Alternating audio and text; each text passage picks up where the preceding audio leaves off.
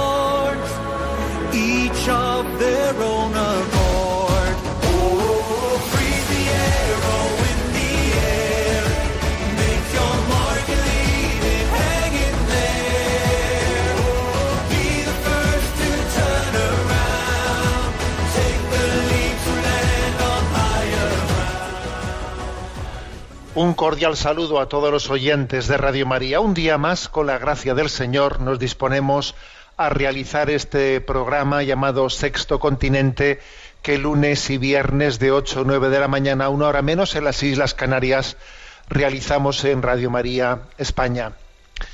Hoy es 25 de junio, una fecha que tiene trascendencia en la historia de España porque hoy se implementa, hoy entra en vigor la ley de eutanasia. A partir de hoy, digamos que comienza a ponerse en marcha todo el proceso legal de las peticiones de suicidios y de eutanasia. En estos días, en alguna prensa, yo en concreto, por ejemplo, en la prensa local de San Sebastián, desde donde os hablo, pues observo cómo se dan amplios reportajes en el periódico, en los periódicos, pues a, a las asociaciones, a las personas que dicen, afirman estar suspirando la llegada de este día, pues para hacer su petición de, suicidio o de ser incluidos en la, en, en la petición de eutanasia. Claro, es, es sorprendente, es impactante, obviamente, ¿no? Ver este cambio de paradigma que se acoja, ¿eh? pues con aplausos, pues una legislación que le permita a uno suicidarse, ¿no? Qué gran avance, ¿eh? qué gran avance social. Ya puedo suicidarme. Quizás si esto que estoy comentando ahora, pues lo hubiésemos dicho hace 20 años, sonaría una broma. Alguno diría esto que es 28 de diciembre, ¿eh? que una sociedad acoja con aplausos o por lo menos haya sectores, ¿no? Que además son, digamos, amplificados en los medios de comunicación cual si fuesen mayoritarios. ¿eh? Tienen en ellos, en esos medios de comunicación, sus, sus altavoces. Mí, por ejemplo, me ha llamado la atención las amplias páginas dedicadas en estos días, ¿no? Eh, exclusivamente a quienes piensan de esta manera en la, en la prensa. Bueno, ¿qué ha hecho la Iglesia? ¿Qué hace la Iglesia en un día como hoy?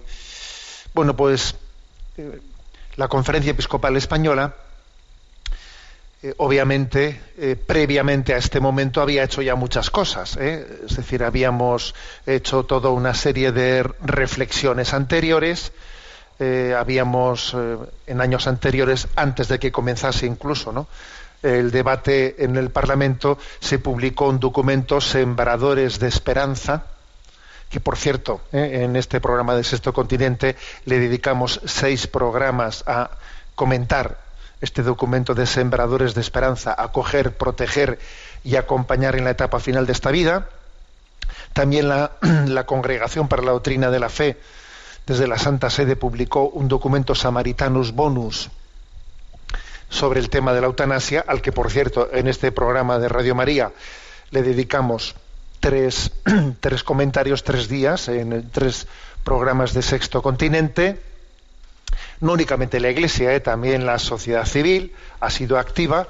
Eh, por ejemplo, el Comité de Bioética del Estado español hizo un informe pues altamente crítico contra esta ley de eutanasia. Por cierto, también en este programa de Sexto Continente le dedicamos tres programas para comentar el informe del Comité de Bioética. Entonces quiere decir que, que hemos hablado, ¿no? Abundantemente hemos eh, intentado eh, pues formar un juicio crítico sobre lo que es la eutanasia, sobre lo, sobre lo que es el valor de la vida, etcétera, etcétera, etcétera. Y llegado este momento, llegado este momento, la conferencia episcopal, aparte de, bueno, de poner todo esto ¿no? Eh, en valor y actualizarlo, ha dado un paso más.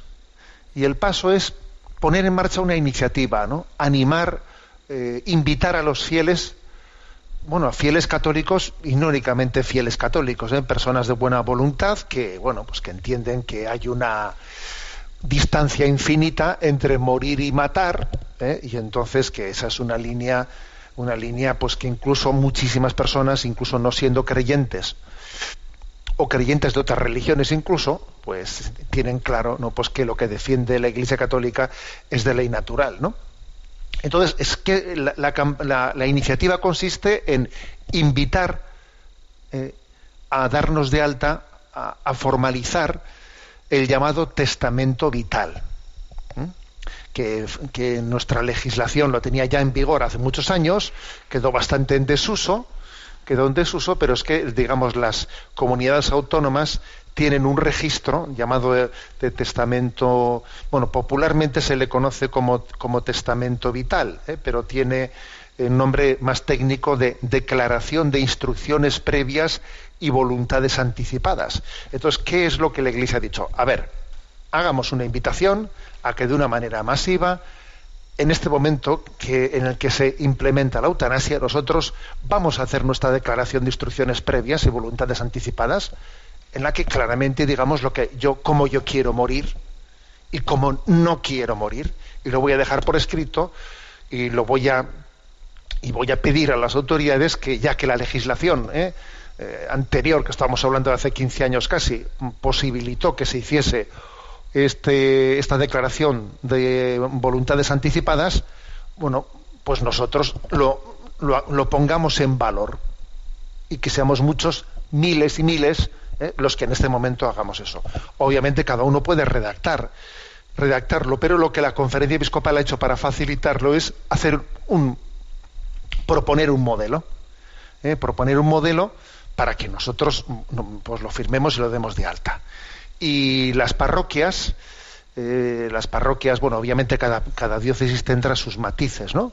Las parroquias mm, comenzarán a, facilitar la forma de realizar ese, ese testamento vital.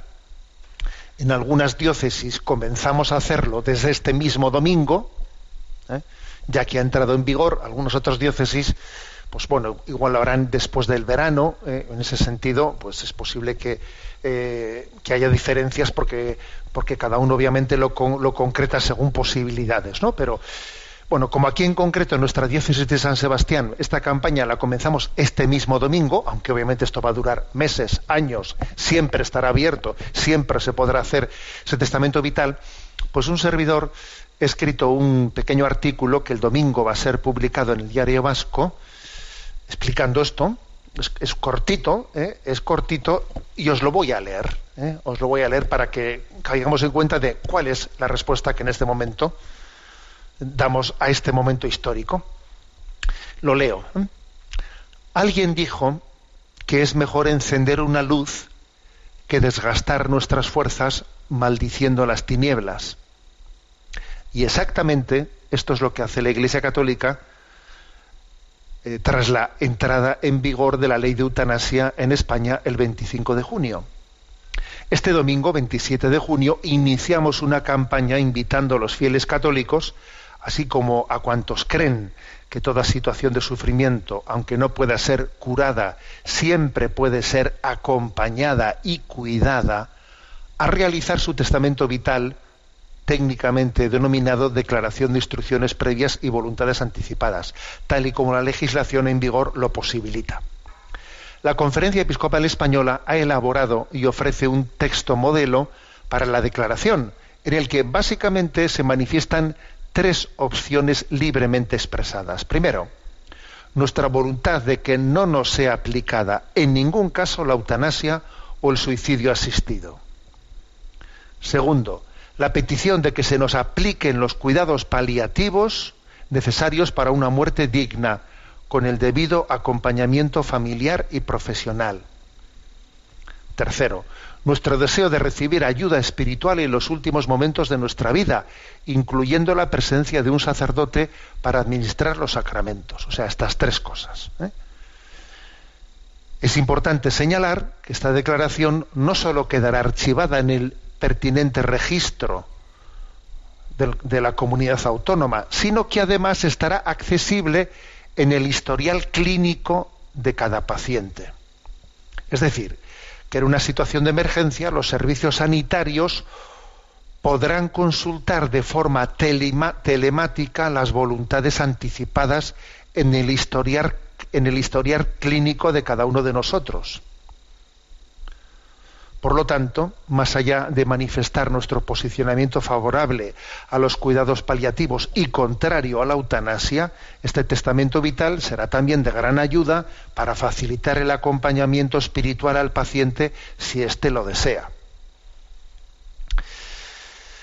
De cara a difundir esta campaña que nos disponemos a poner en marcha, hemos consensuado con la Consejería, en concreto nosotros, con la Consejería de Sanidad del Gobierno Vasco, la forma más sencilla de realizar nuestra declaración de instrucciones previas y voluntades anticipadas. En todas las parroquias se pondrán a disposición de los interesados los formularios necesarios y al mismo tiempo se orientará sobre la forma más práctica de cumplimentarlos y entregarlos. Obviamente, existe la posibilidad de que en el futuro cada uno modifique o matice su, primera declaración, al igual que ocurre con el testamento que realizamos ante notario. ¿Eh? Hago un pequeño paréntesis aquí a la lectura de este artículo que el domingo ¿eh? publicó en el Diario Vasco.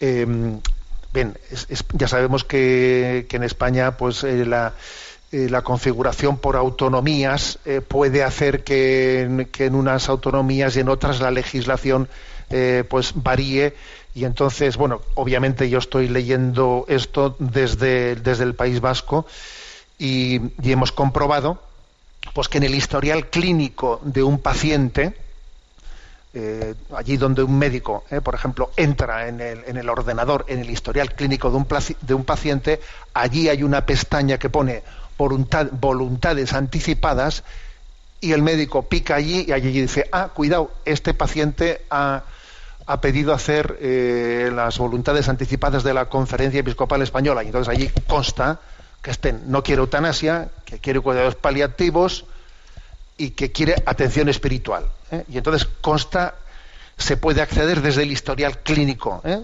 desde la pestaña de voluntades anticipadas. Supongo que será así en el resto de las comunidades autónomas, pero obviamente eso hay que comprobarlo lugar por lugar en todo caso, desde todas las parroquias, desde todas las diócesis, se hará, ¿eh? Se hará esta, esta campaña de ayudar a los fieles, ayudarles a formalizar esta, eh, pues esta declaración llamada popularmente testamento vital. ¿eh? Como digo, pues nosotros comenzaremos este mismo domingo y otras diócesis también comienzan hoy, pero otros, pues es posible, lo digo porque soy consciente de que hablo para toda España y también fuera de España entonces, soy consciente de que no todo el mundo comenzaremos a la vez a hacerlo. Bien, sigo adelante la lectura. La entrada en vigor de la ley de eutanasia es un paso de previsible trascendencia para el futuro de nuestra sociedad, ya que quiebra el paradigma con el que el ser humano ha afrontado hasta ahora el momento de su muerte. Hoy sabemos cuál es el punto de partida en la aplicación de esta ley, aunque en realidad desconocemos la previsible evolución que irá teniendo los próximos años. ¿Alguno puede dudar de que una vez eh, legalizada la eutanasia, la pendiente resbaladiza será cada vez más empinada, tal y como ha sucedido en los países que optaron por este camino?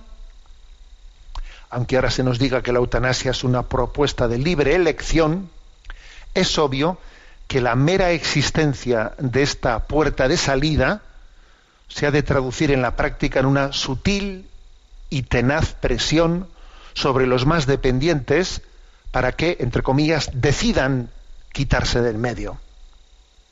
La ley de eutanasia se pone en marcha bajo el paradigma de la aspiración a la plena autodeterminación del hombre moderno, pero a corto y medio plazo veremos cómo se convierte en un recurso para la eliminación de quienes resultan una carga. Es una broma macabra que se nos ofrezca el derecho al suicidio como un avance social. Por otra parte, ¿qué autoridad moral puede tener una sociedad para luchar contra la desgracia del suicidio cuando al mismo tiempo reivindica el supuesto derecho al suicidio asistido? ¿Habremos de decir en adelante que hay suicidios buenos y suicidios malos? El suicidio asistido, lejos de ser un avance social, es el fracaso de una sociedad incapaz de acompañar en el sufrimiento.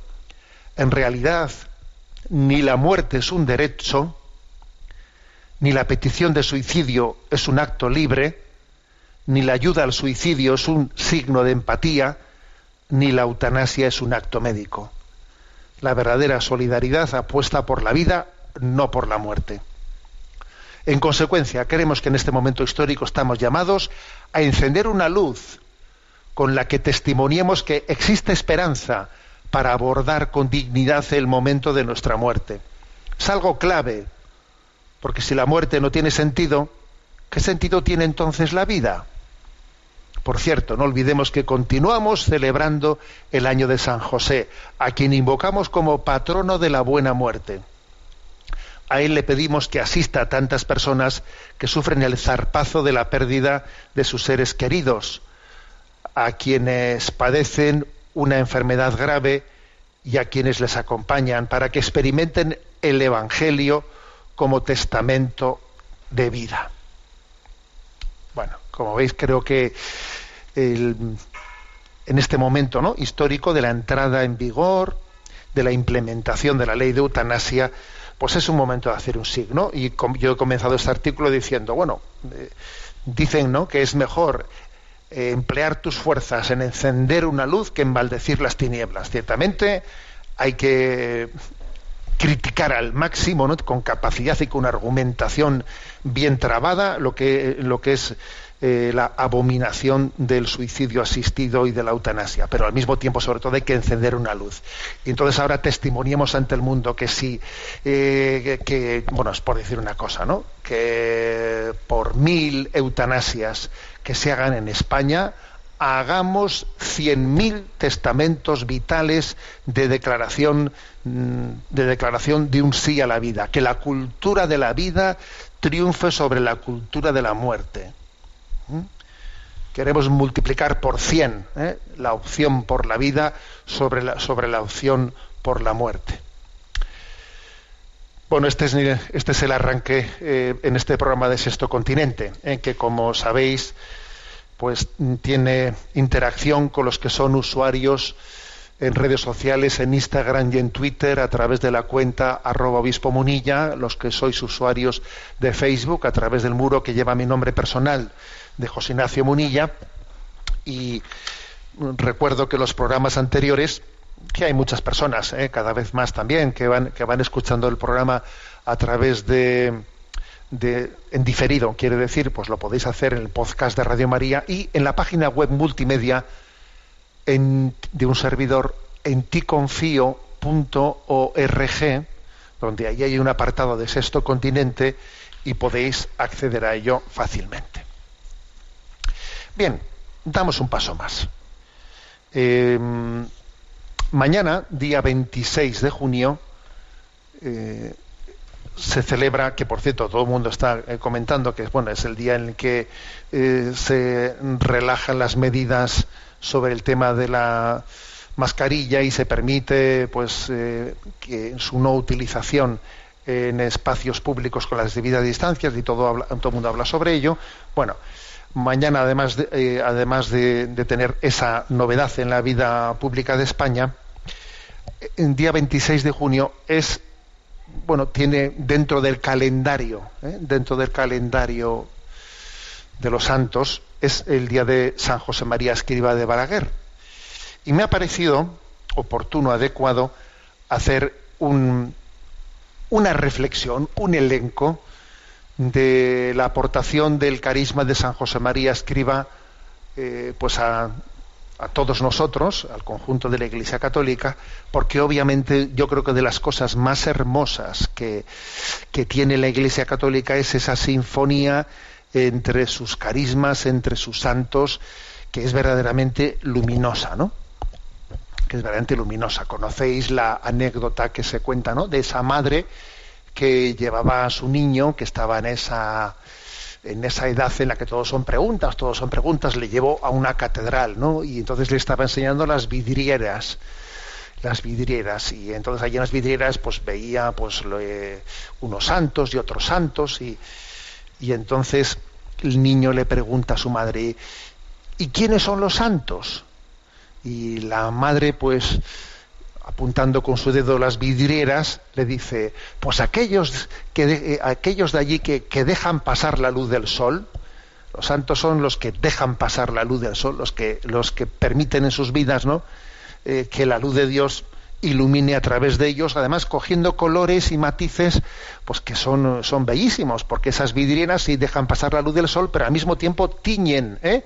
le dan matices a esa, a esa luz del sol y cogen eh, pues unos colores eh, de, de, todo, ¿no? De, de, todo matiz que hacen todavía más bella esa luz del sol. Bueno, pues dicho eso, voy a hacer, ¿no? Como una pequeña he recogido entre diversas citas de San José María y soy consciente de que si aquí hubiese ¿no? pues alguna persona especialista en, en, San José María o miembro del Opus Dei etcétera pues hombre pues diría hombre pues este obispo eh, se ha atrevido a mucho porque porque seguro que pues que existen eh, pues estudios muchísimo más profundos que el que yo voy a hacer y, mucho más ordenados etcétera pues llevados a cabo, a cargo de personas que conocen carisma en profundidad o que forman parte de ese carisma no pero pero yo no no formando parte no eh, de la familia del Opus Dei me atrevo también pues a ofreceros pues de una manera muy sencilla este pequeño elenco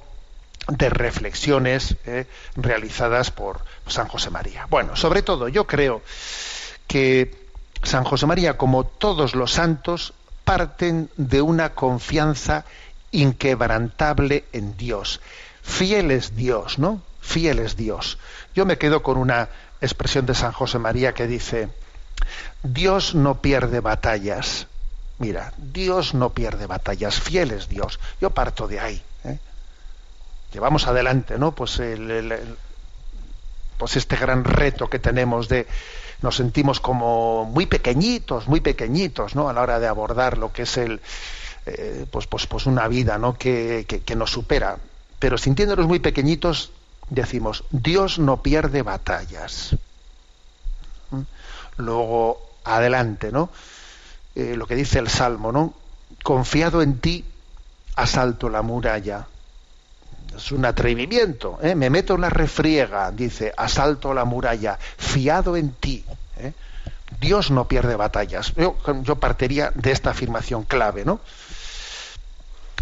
En segundo lugar, creo que en la espiritualidad de San José María hay, una, hay un especial subrayado de integración de lo natural y lo sobrenatural.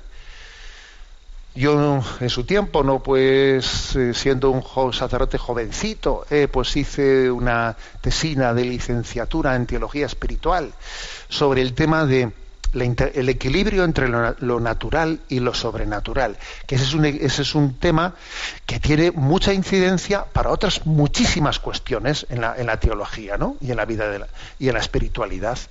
Bueno, pues yo creo que en, San José María hay un subrayado, un, un subrayado de lo que es la integración entre lo natural y lo sobrenatural. Comienzo por subrayar esta una expresión suya. Dice, en la línea del horizonte parecen unirse el cielo y la tierra. Tú miras al horizonte, ahí a lo lejos, anda, fíjate, allí parece que el cielo y la tierra se unen. Pero no. Donde de verdad se juntan es en vuestros corazones, cuando vivís santamente la vida ordinaria. El cielo y la tierra allí se juntan, no, se juntan en ti, cuando vives lo ordinario y lo cotidiano, pues de una manera santa. Allí es donde se juntan el cielo y la tierra. ¿eh? Entonces, dice San José María, ¿quieres de verdad ser santo? Cumple el pequeño deber de cada momento, haz lo que debes y está, estate en lo que haces. Bueno, haz lo que debes y está en lo que haces. Me parece algo clave esto, ¿eh? Tú haz lo que, lo que debes, lo que, lo que toca hacer y estate en lo que haces. O sea, no, no te dividas, no tengas el corazón dividido, esa es la clave. Tú haz lo que debes y luego está en eso que estás haciendo, en eso que, debes hacer, ¿no? O sea, pon alma, corazón y vida en el mismo sitio, entregado a ello. Ese es el secreto en lo que lo natural y, y lo sobrenatural se funden, ¿no? Dice él, porque la felicidad del cielo es para los que saben ser felices en la tierra. Repito esto, ¿eh? La felicidad del cielo es para los que saben ser felices en la tierra. A ver, entonces, cuando uno vive en intensidad de amor el momento presente y, descubre, ¿no? En este momento presente la voluntad de Dios y se abraza a ella y se entrega a ella en alma, corazón y vida, a ver, es que el cielo y la tierra se han juntado, se han juntado. ¿eh? creo que esta es una, clave ¿eh? de, su, de los subrayados que él pone, que obviamente son subrayados de, del conjunto de la Iglesia Católica, pero bueno, cada santo con su intuición especial, le, mm, bueno, pues le da un color ¿no? y, y una intensidad especial. Y entonces San José María tiene una famosa expresión, una famosa expresión para esto, ¿no? Pues para integrar lo natural, para ayudar a esta integración de vida, de lo natural y lo sobrenatural para, mm, para, no, para no caer en, ese dispersarnos, en ese tener los pies en un sitio y el corazón en otro y tal, ¿no? Y entonces su famosa expresión contra esto es una, es una especie de denuncia que hace él de la mística ojalatera, que es una, una expresión, bueno, pues muy recurrente, ¿eh? muy ocurrente, él denuncia la mística ojalatera. ¿Qué es eso de la mística ojalatera? Pues ojalá no me hubiera casado, ojalá no tuviera esta profesión, ojalá eh, tuviera más salud, ojalá, ojalá cuando fuera viejo, si yo fuese joven, si yo fuese... A ver, mm, eso es lo que hay que denunciar en esta vida. Hay que denunciar la mística ojalatera, ¿no? Que es una alienación del momento presente es un, es un olvidarnos de que esa especie de sueños, fantasías, idealismos nos están, eh, nos están desencarnando, nos están desencarnando. ¿eh? Y entonces, eh, nosotros somos hijos del Dios encarnado, somos hijos de los cristianos, somos seguidores del Dios encarnado. Mirad mis manos y mis pies, soy yo, palpadme, palpadme. Y ved que un espíritu no tiene, no tiene carne y huesos como veis que yo tengo, ¿no? No soy un fantasma, o sea, somos seguidores del Dios encarnado. O sea, aquí lo mismo, eh, abraza, el, abraza, abraza la situación real presente, deja de escaparte, de soñar en otro escenario. Eh, no, no. Esto yo creo que no es, es, una consecuencia muy práctica de esa integración de lo natural y lo sobrenatural. ¿eh? Y entender que desde esta perspectiva, dice San José María, podéis transformar en divino lo humano. Sí, podemos transformar en divino lo humano. Lo sobrenatural. Hay que saber distinguir, ¿eh? Y no, y no confundir lo natural y lo sobrenatural, pero no confundiéndolo, lo sobrenatural acontece con tal cercanía que se nos muestra como si fuese natural, ¿no? Y lo natural acontece con tal dignidad, ¿eh? Con tal trascendencia que nos que claro que es que parece sobrenatural no nos abre la puerta de lo sobrenatural. Entonces sin confundir ojo que tiene consecuencias muy graves confundir lo natural y lo sobrenatural ¿eh? sin confundirlo pues, se, ha, se, ha, integrado no en el don de Jesucristo. Entonces dice San José María podéis transformar en divino lo humano como el rey Midas dice que convertía en oro lo que tocaba. Puedes transformar en divino lo humano, como el rey Midas. Bueno, un ejemplo curioso, ¿no? Bueno, este es el, quizás yo creo que de, de los aspectos ¿no? que voy a subrayar, me parece a mí que este es el principal. Eh, San José María subraya la santificación del ordinario, la santificación del ordinario. En lo extraordinario acontece en lo ordinario, en el día a día, en esos quehaceres que Dios ha puesto, ¿no? Pues en cada uno de nosotros para hoy. Lo, que tú, lo que tú tienes hoy en agenda, lo que tú y yo, que también yo tengo la agenda un poco así llenita, ¿eh? que la he consultado hace un rato. O sea, eso que tenemos en la agenda, Dios acontece ahí. ¿Eh? acontece, no estés pensando ahí a ver cuándo pasa eh, la agenda, que a veces uno se descubre a sí mismo, ¿eh? Yo voy a, aquí voy a confesarme en público. A veces tienes la agenda un poco llena y entonces según van pasando las cosas una y otra y otra, a veces te descubres a ti mismo diciendo, bueno, ya falta menos, ¿eh? ya falta menos. A ver, como, como, como si te, ¿eh? te pesase y te lo quisieses quitar encima, ¿no? Me ocurrió, que creo que ya os conté esta anécdota, ¿no? Estaba pues eh, en una celebración, ¿eh? una celebración, va- vamos, potente, y cuando entré en la sacristía eh, para, para desvestirme, entonces, bueno, pues de ese momento que tienes ahí una relajación y al quitarme la casulla dije, ¿no? Eh, vamos, un poco me desahogué y dije en voz alta, bueno, una menos. Y la religiosa que estaba al lado mío me dijo, ¿cómo? Una más, ¿no? No una menos, una más. Y le dije, tiene usted razón, tiene usted razón, ha hecho una buena corrección, porque es verdad, a veces uno dice, hay una menos, ¿no? Venga, ya me, ya me voy quitando de encima, que me quito muertos de encima, como decimos, ¿no?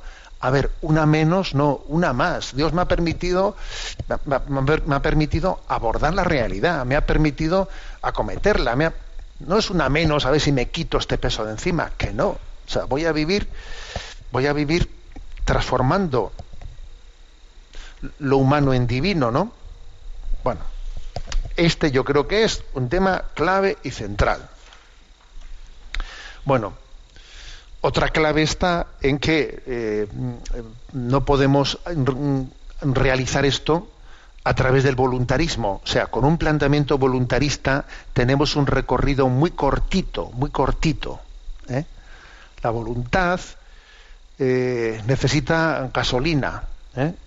Un motor, por, muy fuerte, por muy débil que sea, la clave es que tenga gasolina.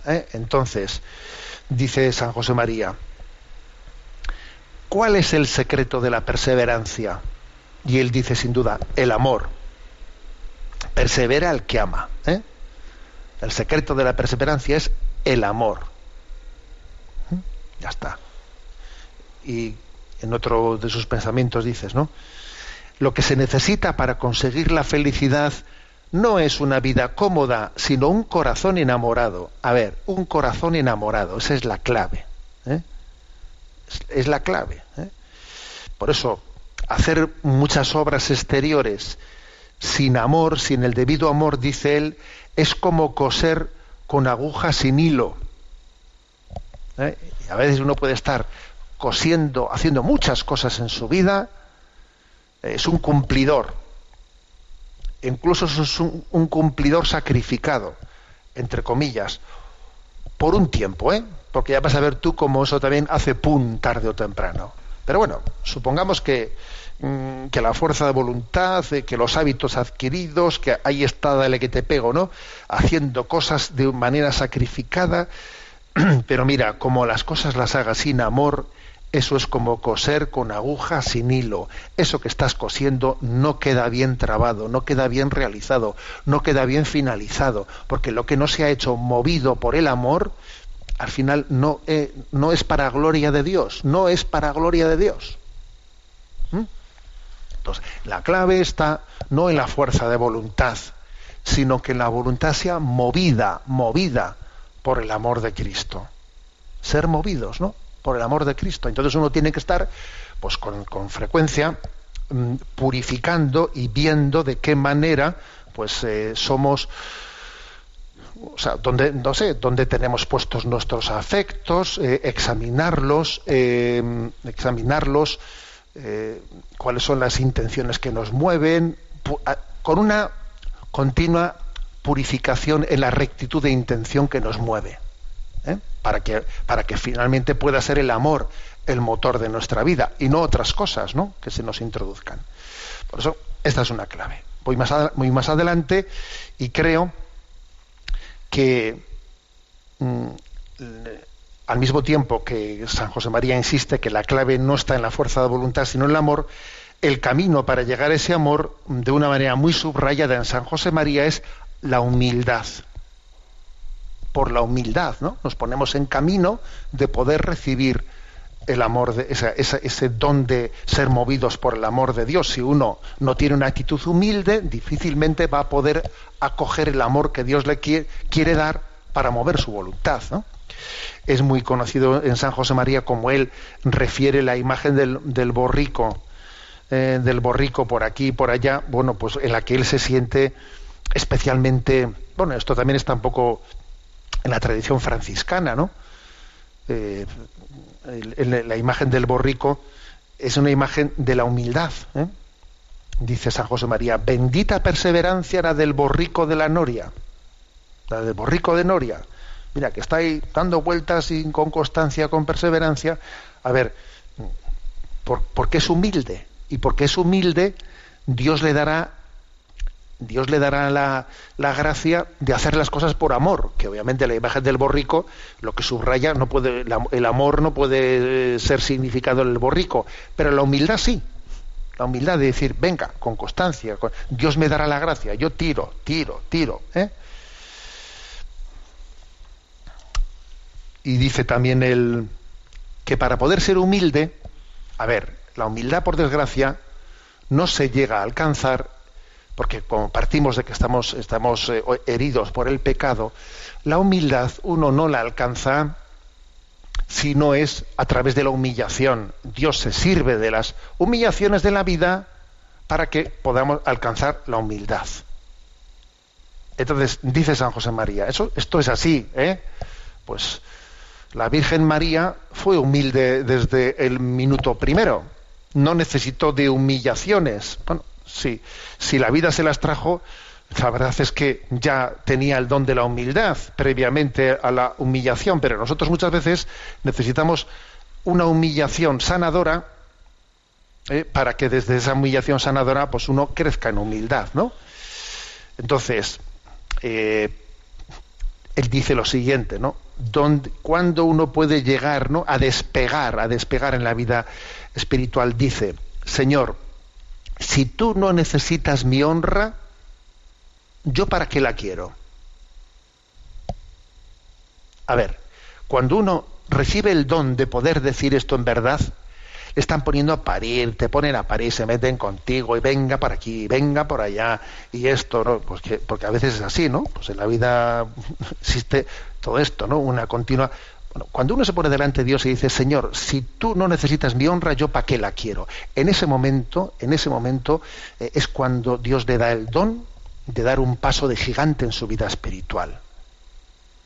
Eh, Dice en otro, en otro, en otro lugar, hay que hacerse alfombra en donde los demás pisen blando. Es que al final, hasta que eso no sea así, ¿sabes? Hasta que uno no tenga esa humillación, pues difícilmente damos un paso de gigante en la vida espiritual. Es que se ríen de mí, es que no sé qué. Bueno, mira, a mí qué más me dará. Yo, eh, yo, yo, yo lo que valoro sobre todo es, mi vida, mi vida ante Dios. Y por último, eh, voy a ser breve porque me estoy alargando, obviamente también configura San José María el amor a María. Y yo me quedo con una expresión que dice, si quieres ser fiel, sé muy mariano. Si quieres ser fiel, sé mariano. ¿Por qué? Porque María es fidelidad. Ella es la mujer del sí. ¿Quieres ser fiel? Sé devoto de María. Sé mariano. Porque es la mujer del sí. ¿eh? Bueno, dejamos aquí este pequeño elenco, ¿no? Y para la celebración de mañana de la memoria de San José María Esquiva Balaguer, estamos en el mes del corazón de Jesús y vamos a disfrutar, alabar al corazón de Cristo con esta canción.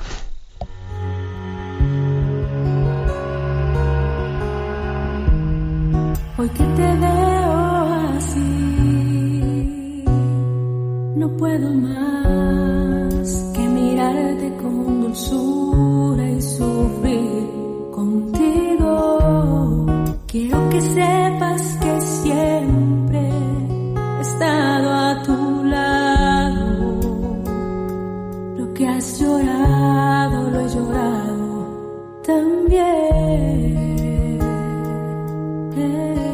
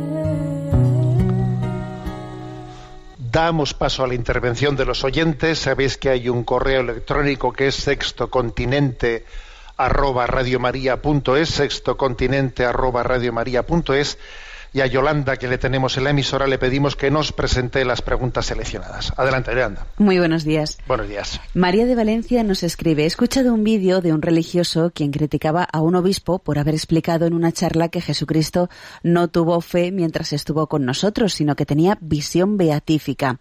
El religioso decía que la Iglesia no se había pronunciado jamás sobre esta cuestión y que era de libre opinión teológica, por lo que él piensa que Jesucristo tuvo dudas de fe como nosotros. Insistía en que lo contrario es pensar que Jesucristo estaba en el cielo mientras vivía en la tierra.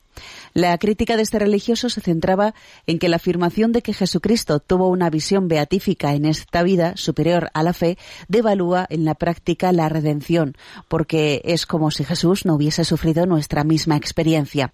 Le cuento todo esto porque me ha dado la impresión de que este religioso podría estar hablando veladamente de usted, aunque no citaba su nombre, ya que yo le he escuchado a usted hablar de esta misma cuestión. ¿Nos podría aclarar si es cierto que, que Jesús fue un creyente como nosotros y si la Iglesia se ha pronunciado sobre esta cuestión? Bueno, pues un tema que tiene, que tiene calado. Bueno, en primer lugar, que si ese religioso se refería a mí o no se refería a mí, la verdad es que eso es lo de menos. ¿eh? Porque eso lo hubiese dicho cualquier obispo de la Iglesia Católica en comunión con la fe de la Iglesia. ¿eh? Porque no es cierto que esa sea una cuestión de libre opinión teológica. No, eso, eh, el hecho de que eh, Jesucristo, el tipo de relación, o sea, la, forma, la, la autoconciencia que él tenía y la relación que tiene con el Padre no es, no está en el nivel de la fe, de lo que nosotros entendemos como una, una virtud de la fe, sino que tiene otro, otro nivel superior, que nosotros llamamos, bueno, Santo Tomás de Aquino le llamó visión beatífica, pero hay también otras maneras de llamarlo, pero no es, no es un conocimiento de fe, sino superior. Eso, eso no es una opinión teológica, sino eso forma parte de la fe de la Iglesia. Por ejemplo, voy a poner, ¿eh? voy a ir al grano. Por ejemplo, en el año 2006, Benedicto XVI, siendo Papa, eh, intervino a través de la Congregación para la Doctrina de la Fe, haciendo pues una, eh, una corrección, una notificación a un teólogo llamado el Padre Sobrino y también que el, el cual citaba Leonardo Boff eh, a ciertas cristologías que tenían distintos puntos de desviación. ¿eh? Y entonces eh, encontráis fácilmente esto en las redes sociales. John Sobrino, eh, Congregación para la Doctrina de la Fe, y allí veréis que en las correcciones que se les hacían sobre errores cristológicos, en el punto quinto en concreto, dice, ¿no? El padre John Sobrino afirma, citando a Leonardo Boff, que Jesús fue un extraordinario creyente y tuvo fe. La fe fue el modo de existir de Jesucristo. Y por su cuenta añade, esta fe describe la totalidad de la vida de Jesús. Pero esto no es lo que piensa la Iglesia. ¿eh? y por lo tanto, claro, pues se, se, les rechaza y se les corrige a estos teólogos que dicen que dicen tal cosa. La Iglesia enseña esto de manera nítida y constante en su magisterio ordinario. Eh, vamos a ver, eh, primero, es, es, obvio que en los evangelios, es curioso, ¿no? Se habla de que nuestro padre en la fe, nuestro modelo en la fe es quién es? Abraham, María. Nunca veremos en los evangelios que se hable de Jesucristo, la fe de Jesucristo, no se habla de la fe de Jesucristo. Los evangelios hablan de que la relación que tiene Jesús con el Padre es, tiene otro nivel, otro nivel, que es misterioso, obviamente. ¿eh? Porque claro, Jesucristo es el revelador del Padre, Jesús es el que revela a Dios. Por lo tanto, los, que tenemos fe son los que, son los que acogemos la revelación de Jesucristo. Es que nos olvidamos de que Jesucristo es una persona divina. Entonces, claro, decir que Jesús tiene fe es como decir que Dios cree en Dios. A ver, Dios, ¿no? Es que decir que Dios cree en Dios es olvidarse de que Jesús es verdadero hombre. Claro que es verdadero hombre, pero es una persona divina. ¿eh? Es una persona divina que tiene dos naturalezas, naturaleza humana y naturaleza divina pero es persona divina. Entonces, claro, la fe la tiene la es la persona la que tiene la fe, no, la, no la naturaleza. ¿eh? Entonces, decimos que Jesús, eh, Jesús no, decir que él tiene fe es una parte obviamente de, de, un error implícito teológico de fondo, que es no, o sea, no ser consciente de que es persona divina. ¿eh? Entonces, esta afirmación no está hecha únicamente en esa nota, en esa nota doctrinal, eh, yo he referido, ¿no? En concreto, estos teólogos que fueron los que afirmaron tal cosa y fue rechazada por la Iglesia, ¿no? Pero, por ejemplo, en esa misma nota se dice cómo esto ha formado parte de otros muchos documentos magisteriales, por ejemplo, la encíclica Mystici Corporis de Pío XII dice, en el número 34, aquel conocimiento que desde el primer momento de su encarnación tuvo de nosotros el Redentor Divino, está por encima de todo el alcance de la mente humana, toda vez que en virtud de aquella visión beatífica de que gozó apenas acogido en el seno de la, de la Madre de Dios. Bueno, pues Pío XII habla claramente que, que- Jesús tenía una, eh, mm, un conocimiento del Padre que, le- que la tradición le ha llamado visión beatífica, que obviamente era un conocimiento pues propio propio intratrinitario, porque, porque Jesús cuando se hizo hombre no se salió de la Trinidad. O sea, cuando el Verbo se hizo hombre, no se salió de la Trinidad. Tenía esa, e- esa relación con el Padre y con el Hijo. Por ejemplo, Juan Pablo II, en Nuevo Milenio en Eunte, número 26, dice, Fija Jesús sus ojos en el Padre, precisamente por el conocimiento y la experiencia que sólo Él tiene de Dios. Incluso en ese momento de oscuridad ve límpidamente la gravedad del pecado y sufre por esto. Sólo Él que ve al Padre, que ve al Padre y lo goza plenamente, valora profundamente qué significa resistir al pecado. El catecismo de la Iglesia Católica también habla de esto, del conocimiento inmediato que tiene Jesús del Padre. En el punto 473, el catecismo de la Iglesia Católica dice, es ante todo el caso del conocimiento íntimo e inmediato que tiene el Hijo de Dios hecho hombre del Padre. O sea, tiene un conocimiento íntimo e inmediato, que eso obviamente supera la fe. ¿eh? El número 474 dice, el conocimiento humano de Cristo, por su unión con la sabiduría divina en la persona del Verbo encarnado, gozaba de la plenitud de la ciencia de los designios eternos que había venido a revelar. Pues hombre, quiero decir que eso de que ese es un tema que, que- que es de opinión teológica, eso no es la fe de la Iglesia, pues no es cierto porque no únicamente traigo a colación cómo la Iglesia ha corregido a los teólogos que han, que han, que han dicho, que han dicho, pretendido presentar a Jesús como modelo del creyente. No, Jesús no es modelo del creyente, porque su relación con el Padre tenía, Jesús tiene fe, Jesús tiene dudas de fe. Pues no, eso, no es así. ¿eh? ¿Qué ocurre? Que, claro, que detrás de, esa crítica hay una falsa suposición. Y la falsa suposición es que, claro, entonces eh, Jesús no nos comprende, ¿no? porque claro, Jesús no tuvo no tenía fe, tenía otro tipo de, relación con el Padre mucho más íntima. Entonces él, eh, yo no me siento comprendido en mis, en mis luchas de fe, en mi, mi batalla, esa batalla interior que yo tengo, pues Jesús no, no puede llegar a entenderla ni remotamente, fijémonos bien, porque Jesús, aun teniendo ese conocimiento del Padre, llámesele visión beatífica o como queramos llamarle, porque, ¿eh?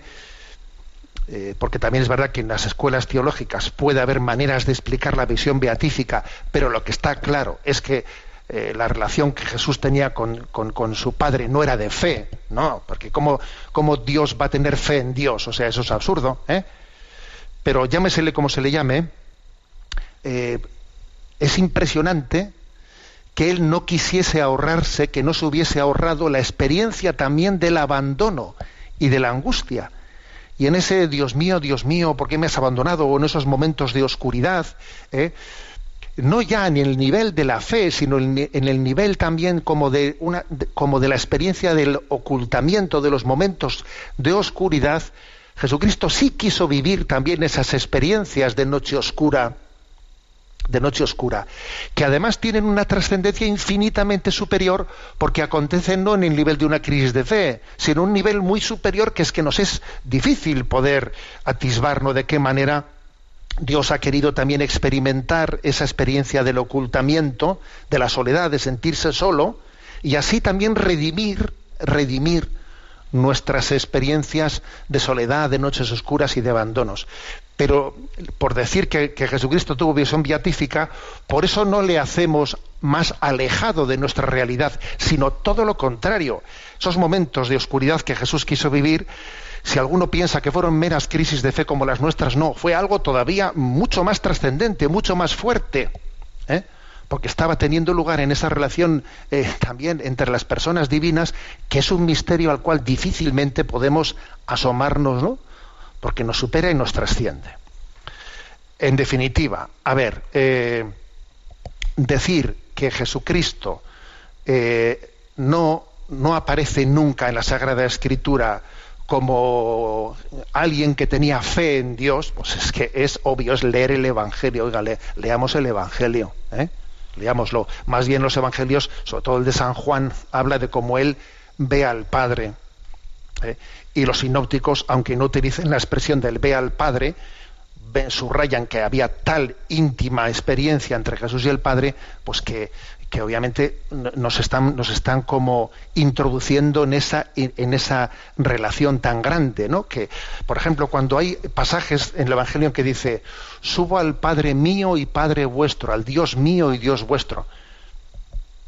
¿Por qué distingue Jesús mío? y Pues porque el nivel de relación, porque Jesús, Él tiene una filiación natural, es el Hijo, el Hijo unigénito del Padre, y nosotros somos hijos adoptivos. Y nuestra adopción la percibimos eh, por, el, por el don de la fe. ¿eh? En definitiva, esto sí forma parte de la Iglesia. ¿eh? Y, negar esto y presentar a Jesús como que él tuve- tiene dudas de fe y Jesús cree o no cree en el Padre, a ver, perdón, eso, es, eso esconde pues un- implícitamente ¿no? Pues, pues una deformación cristológica muy grave que la Iglesia ha corregido ¿eh? en los teólogos y que además pues eh, Pío XII, San Juan Pablo II, por supuesto Benedicto XVI y el Catecismo de la Iglesia Católica recoge. ¿eh? Bueno, me he explayado un poco igual más de lo debido, pero bueno, tenemos el tiempo cumplido. Me despido con la bendición de Dios Todopoderoso, Padre, Hijo y Espíritu Santo. Alabado sea Jesucristo.